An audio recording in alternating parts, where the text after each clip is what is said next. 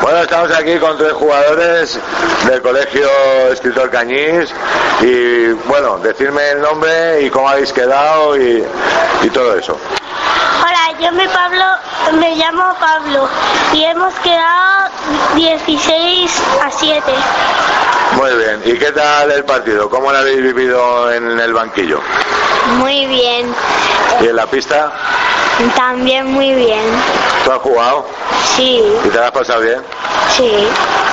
Bueno, y a ver, dime tu nombre y cómo están siendo los entrenamientos. ¿Son muy duros o qué? Bueno, eh, me llamo Arnau Pérez Alarcón y los entrenamientos han estado bien, no sé qué, pero no, es- no ha sido un can- no, ma- no nos han cansado mucho. Bueno, muchas gracias y suerte para la próxima. Adiós.